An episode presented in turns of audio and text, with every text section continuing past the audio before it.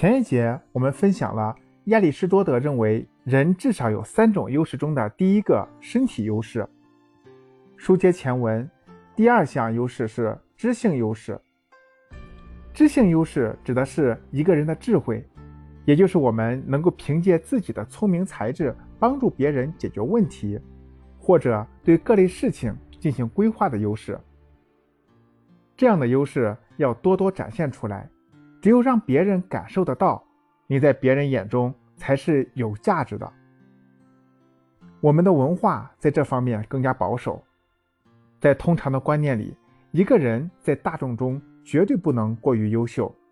对于优秀的内容，人们一定会找出某种消极的因素来对冲。谦虚是一种美德，但不符合事实情况的谦虚也是不道德的。说虚伪有些过头，但不展现自己的知性优势，从科学上来看，的确并不是一个好的方式。第三，品格优势。品格优势，也就是我们通常所说的道德、勇敢、仁慈、慷慨等优秀的品格，这也是能让别人受益受惠的品格优势。如果说凭着一身技能，可以让我们过上富足的生活，那么优秀的品格则会让我们品味真正有意义的人生。传统的中国式管教很容易增加孩子对负面信息的接收效应，严重忽视那些积极正面的信息对孩子成长的影响，结果使孩子丧失了很多天赋优势，变得缺乏自我意识和自信心。当然，这并不是说中国式教育就毫无可取之处，而是希望家长们能够取其精华，去其糟粕，能看到孩子身上的优势所在，帮助孩子更好地发挥自己的优势效应。毕竟，未来真正帮助孩子成长和发展的，还是孩子身上的那些天赋优势，而不是缺点和不足。发展孩子的个性优势。曾经有一位家长跟我交流，说自己的孩子不爱学习，在学习上不愿意下功夫，却天天关注艺术、设计等不务正业的东西。他认为这纯属浪费时间，问我有什么好办法，能让孩子把心思放在学习上。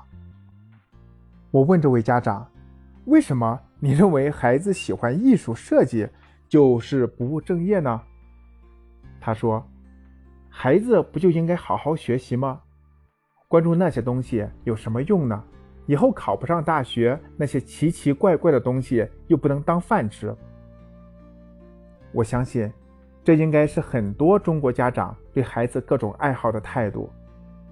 事实上，孩子所具备的天赋优势不仅仅只学习好，还包括各种兴趣、技能。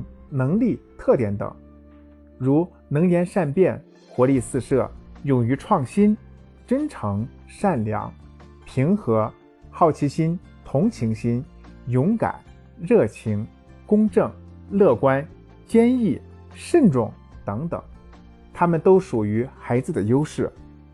但是，大多数家长看到的都只是孩子的各种表现优势，如学习成绩好不好。